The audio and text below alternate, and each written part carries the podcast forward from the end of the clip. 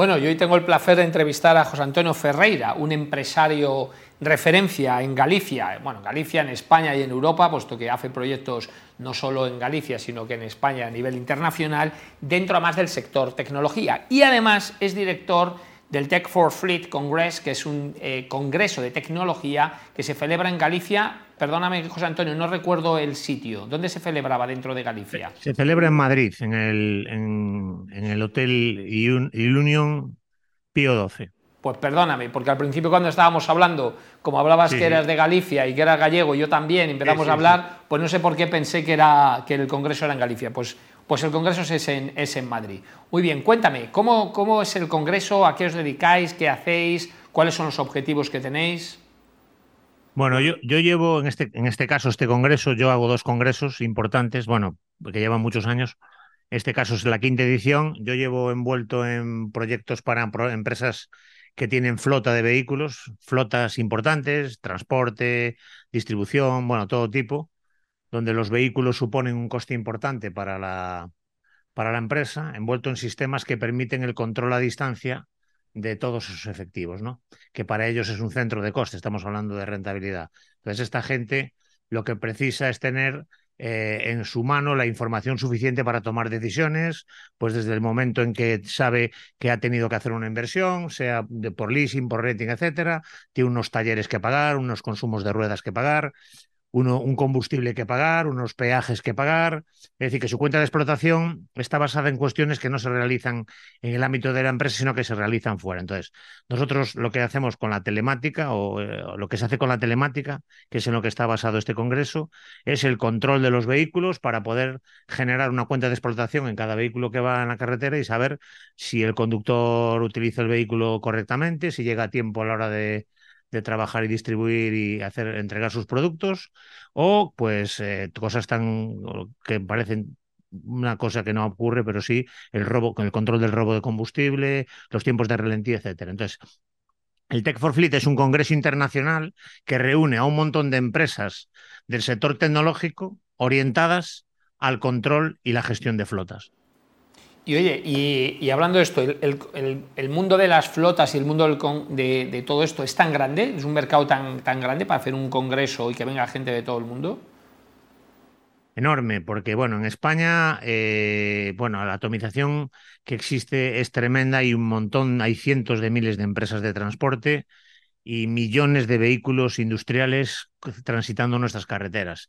También supone una enorme aportación al CO2 emitido, al efecto invernadero y a la, y a la sostenibilidad, ¿no? Con lo cual es un, la verdad es que es un sector muy importante que mueve muchísimos millones de euros y que al final no nos damos cuenta, pero todo lo que tenemos en nuestras casas al final acaba llevando un camión o una furgoneta. El 80% de todo lo que se transporta en el mundo se transporta por carretera, correcto. Correcto. Sí, sí, y esperemos ahora que hablas del CO2 que no mucho tardar todos esos camiones que ya han empezado sean 100% eléctricos, con lo cual el, todo lo que es las huellas, no solo de dióxido de carbono, que la gente habla mucho, pero se olvida de los monóxidos, sulfuros y todo lo que realmente contamina y mata, se reduzca a cero.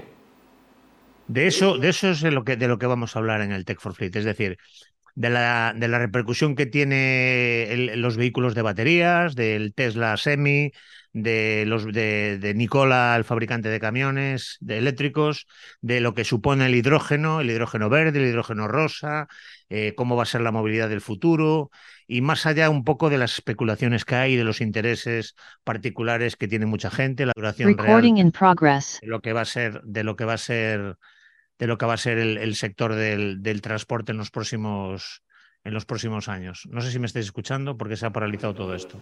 Vale, o sea, es, en el fondo es un congreso que habla realmente de transporte por carretera a todos los niveles, no es un solo un tema tecnológico. Sí, lo que pasa es que la tecnología tiene un tiene un, una importancia fundamental porque porque es, la que nos permite, por ejemplo, en, la, en, el tema del hidrógeno, imagínate, ¿no? Todo el mundo habla del hidrógeno, pero nadie sabe realmente lo que supone. Realmente hay muchas tecnologías sobre el hidrógeno, estamos hablando de la pila de combustible, del motor de hidrógeno que no está desarrollado, en fin, las baterías, la, guerra constante de las empresas que fabrican motores de combustión hacia los vehículos eléctricos basados en baterías. Todas esas historias vamos a tratar de poner negro sobre blanco con expertos para que hablen de la realidad, no las especulaciones que existen en este mundo, en las redes sociales, etcétera.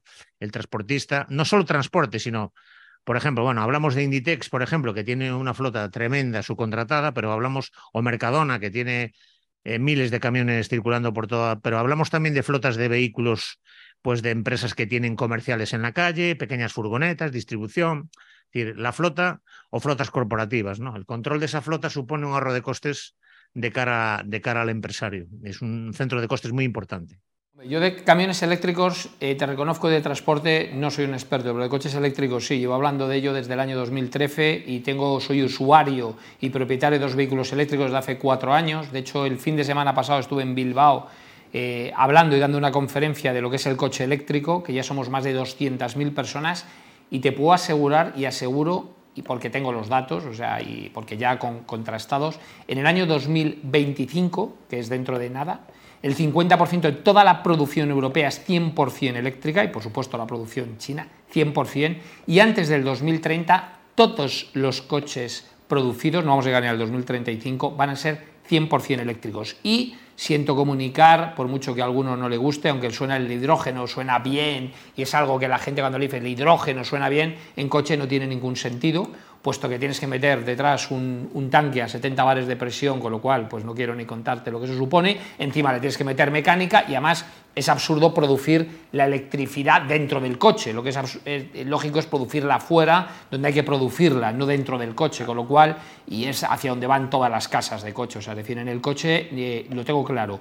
En el mundo de, la, de, camiones, sinceramente, lo desconozco. Eh, todavía no me acabo de fiar un poco de, de, todo, José Antonio, porque he escuchado de todo.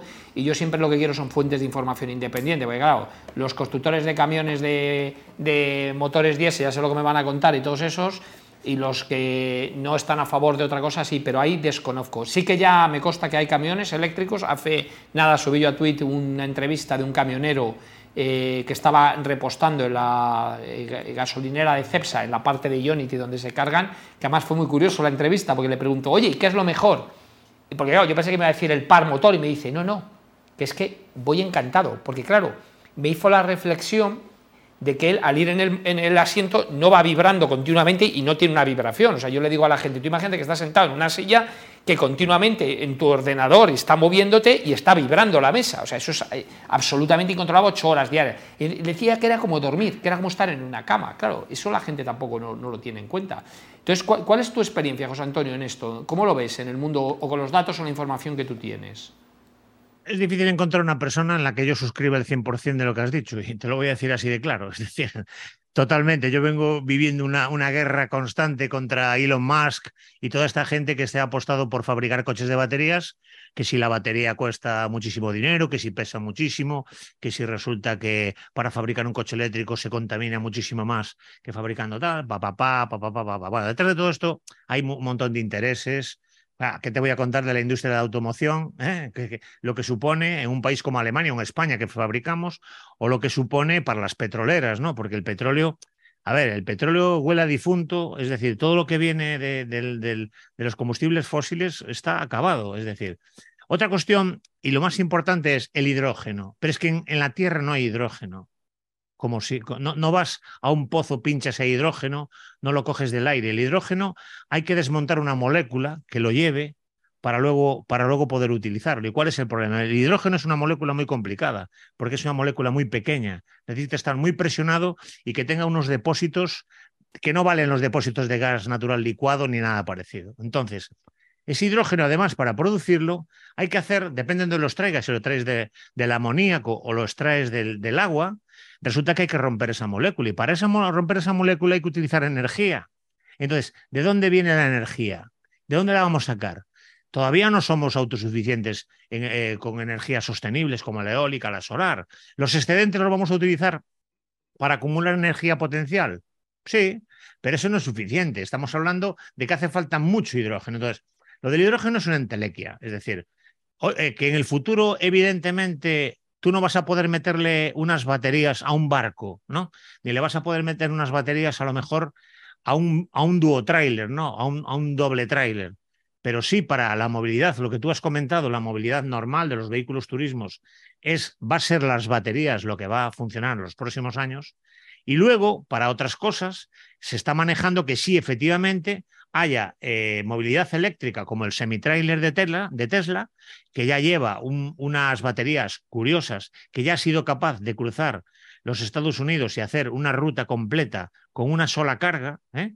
con, eh, de 500 millas, hacer 500 millas con una carga, aunque esa movilidad eléctrica de esos camiones están para rangos más bajos, es decir, no para largas rutas, no. Entonces, una cuestión es lo que va a ocurrir con las largas rutas que seguramente seguirán utilizando diésel, ya no Euro 6, sino Euro 7, Euro 8, que cada día contaminan menos, para esas cuestiones que es inevitable, porque las baterías pesan. Pero tampoco lo que, no, lo que no tiene en cuenta la gente es que las baterías que se están utilizando ahora son baterías de iones de litio. Pero yo escribí hace poco un artículo hablando de que hay más de 25 tecnologías distintas de distintos materiales, aluminio, grafeno, eh, azufre, eh, que, se están investigando en las universidades para conseguir baterías más baratas, que pesen menos y que tengan más capacidad de carga. Entonces, ¿cuál va a ser el futuro? Bueno, yo no tengo la bola de cristal, evidentemente. Yo simplemente, después de 30 años dedicado a fondo al mundo del transporte y al mundo de la, de la, de la movilidad, yo lo que sí estoy dispuesto de decir es que hay un cambio de paradigma que no se puede seguir andando con un tubo echando humo por ahí toda nuestra vida. Las ciudades son intratables. Hoy he estado en Madrid por la mañana, salíamos y tal, hay, una concentración, le, tienes que meter el, chisme, el, el, que no recicle el aire de fuera porque te encuentras en un atasco y resulta que te estás comiendo todo el CO2 y toda la porquería del coche, de los coches, de los cientos de coches que había en el atasco. Entonces, mi modesta opinión es que el mundo va a cambiar, que las, que las baterías, que el mundo de la batería te guste o no, si no, mira para es decir, empezó Tesla, pero mira el grupo Bach, mira lo que ha hecho los Audi, los Mercedes, los BMWs, hay coches con batería se están montando un montón de centros de recarga. Subía a Bilbao este, el pasado en un Mercedes, no era ni un Tesla, ni, ni un BMW, ni, ni, ninguno, ni un Porsche Taycan, era un, Mercedes. O sea, hay, hay, baterías, o sea, perdona, ya casi todos los, los, bueno, casi todas las marcas, no casi todas, todas las marcas tienen un coche. Pero fíjate, te voy a dar otro dato que José Antonio no lo sabes. Hace como un año y pico entrevisté a una chica que es una ingeniero española del primer avión eléctrico y escucha los datos, mil kilómetros de autonomía, 12 pasajeros. Eso es una realidad hoy, hoy. No te estoy hablando dentro de mañana. Con lo cual, yo viendo que si un avión de 12 pasajeros puede volar mil kilómetros, eh, estoy seguro que esto va a ser una cuestión de prioridades y rapidez en el mundo del transporte y que, vemos. Y luego apuntas un, dato que la gente eh, habla mucho del dióxido de carbono. Yo eh, siempre lo cuento a todo el mundo, o sea, es decir, hay que informarse en fuentes de información independientes. El mundo está controlado por el dinero. Yo siempre pongo un ejemplo y es una reflexión. La profesión, una de las profesiones más peligrosas del mundo, la gente cuál diría que es, una, que muere el 9% de la gente, y la gente diría tal, pues es el presidente de los Estados Unidos. Ha habido eh, cuatro muertos, o sea, cuatro, dos eh, en, ejecución, o sea, dos eh, como presidentes y dos que no gobernaban. O sea, muere el 9% de los presidentes de los Estados Unidos han sido asesinados. Esto no quiere decir, evidentemente, que ha sido por, el, por electricidad, ni mucho menos, pero lo que quiero decir es que los lobbies de poder controlan el mundo como siempre lo han hecho por un tema económico. Entonces, ¿qué es lo que sucede? Que la gente ahora les han metido la cabeza el tema del dióxido de carbono, todo el mundo habla del dióxido de carbono, y esto es, esto es yo te lo digo como ingeniero agrónomo, o sea, es que es, es patético. Porque el dióxido de carbono, no voy a entrar en el tema de lo que hace si es bueno o no, porque esto daría para varias conferencias, pero la gente lo que habla es el monóxido de carbono, los sulfuros y todo lo que sale por un tubo de escape. Porque todos los que me hablan de los eh, y todas estas cosas que, que contaminan menos, digo, sí, sí, contamino menos, pero enciérrate en un garaje y enciende el coche, verás cómo te mueres. O sea, que no te cuenten películas. Entonces, el dióxido de mm. carbono no es el problema, es todo lo demás que contamina y mata eso es lo que la gente. Lo que pasa es que esto no lo quieren contar. Que además el otro día me contaban una cosa de las emisiones de dióxido de carbono que hacen una conversión. O sea, que esto no lo sabía, no sé si lo sabía José Antonio, que miden el dióxido de carbono, pero entonces el monóxido de carbono lo convierten en dióxido de carbono con unas conversiones y al final dicen el total de dióxido de carbono que emite, digo, ya, ya, pero no puedes hacer una conversión, porque no es lo mismo emitir dióxido de carbono, que es lo que emiten las plantas y los seres humanos al respirar, con el monóxido de los sulfuros que mata. O sea, decir, es que no me vale. No me vale una reunión ni 4 a 1, ni 7 a 1, ni no sé qué. Pero claro, esto como no sale en la prensa y no sale en los medios porque no interesa, pues la gente, claro, se cree las cuatro cosas que lee ahí en las redes sociales o que se cree y que no se entera de qué va. Luego, por otro lado, están los que realmente están haciendo el cambio, que también entiendo que no lo puedan contar porque tienen todavía cadenas de producción de motores de explosión y gasolineras y, petróleo funcionando, entonces por eso están callados, pero que va todo a 100% eléctrico, vamos, que no le quede la menor duda a nadie. Y además me alegra mucho que yo llevo desde el 2013 hablando de esto, que queda grabado en todos los sitios, cuándo lo dije y cómo lo dije, y ojo, que yo no me dedico a esto, que es lo mejor, pues yo no me dedico al tema, yo no vendo coches eléctricos, ni me dedico a esto, y ya veremos hacia dónde vamos si tenía o no tenía razón, porque yo puedo ser polémico, pero que soy, soy independiente, y ese punto es, lo que tiene. Oye, José Antonio, pues me encantará asistir al, al, Congreso, no solo asistiré, sino que le daré publicidad y me encantará conocerte en persona y hablar sobre este tema porque es un tema que me apasiona y llevo mucho tiempo detrás de esto y sobre todo porque es un tema que influye en la sociedad, influye en la sostenibilidad del mundo y afecta a los lobbies grandes de poder, con lo cual vamos a ver un cambio de mapa geopolítico en el mundo debido a esto. Pues te recibiré con los brazos abiertos en el Congreso, a lo que, lo que necesites me tienes aquí. Yo suscribo al 100% lo que has dicho de la movilidad eléctrica. Yo tampoco vivo de vender vehículos eléctricos ni nada parecido. Yo soy un modesto tecnólogo que voy, voy intentando con mi experiencia, después de haber trabajado muchos años y sigo trabajando para multinacionales y empresas grandes que tienen flotas enormes, y decir que sí, que, la, que es inevitable. Mira, para terminar te voy a poner un ejemplo. En los años 50 se sabía perfectamente que el tabaco provocaba cáncer. Bueno, pues yo nací en el 64 y empecé a fumar como un gilipollas porque pues estaba bien visto, joder. Y había estudios que lo decían, pero contra un estudio que decía que era cancerígeno y que mataba, salía otro pagado por las tabaqueras, que eran las que controlaban a principios del siglo, del siglo XX. Realmente el lobby importante eran las petroleras y las tabaqueras. ¿eh? Y entonces el tabaco no empezó a ser dañino, bien entrados los 80, ¿eh? cuando empezaron las campañas y tal. Y cuando nos arrancaron el uso del tabaco en los bares, casi montamos una yihad y tal. Y hoy todo el mundo lo agradece. Bien, pues la movilidad, la movilidad son lentejas, es decir, un coche de combustión es un coche complicadísimo, con un montón de piezas, un montón de historias. Ya no, lo que tú dices, el CO2. El CO2 es lo que, lo que comen las plantas, ¿vale? Lo que, lo que se tragan las plantas y luego por la noche comen el oxígeno para convertirlo en CO2. Bien, pues esa es la historia real y es lo que va a pasar. Y ya sé que hay intereses y yo tampoco soy políticamente correcto, pero mira, con la edad que tengo y con mi trayectoria, que ya más o menos me gané la vida y me la sigo ganando bien, eh, no necesito andar contando milongas y la realidad es la que es. Os invito a todos el 21 y 22 de junio al Tech for Fleet, que será en Pío 12 en el, en el Hotel Ilunion como, como quinto, en su quinta edición ya. Vamos a celebrar podéis entrar en la web techforflip.com y ver el comité de expertos que tenemos en, la, en, nuestro, en nuestra en nuestro eh, congreso, que son gente de contrastada, está la secretaria general de la Asociación de Cargadores, el presidente de la Asociación Española de Transporte, a la cual también pertenezco yo. Están empresas como, está Correos, está Confebus, está Fagor, está Geotab, está Alsa, la de los, de los autobuses. Ahí lo podéis ver, Prima Frío, que es una empresa, las conoceréis porque estaréis harto de verlas por la carretera. Y allí estaremos con, con humildad intentando aplicar tecnología para reducir los costes y la, y la eficiencia de las empresas que utilizan vehículos. Muy bien, José Antonio, de verdad, un placer y, de verdad, además vamos a montar aquí un debate dentro de poco y te invito a que participes, justo precisamente hablando de, de coches eléctricos y los cambios. Así que nada, un auténtico placer, José Antonio. Muchas gracias. Buenas tardes a todos.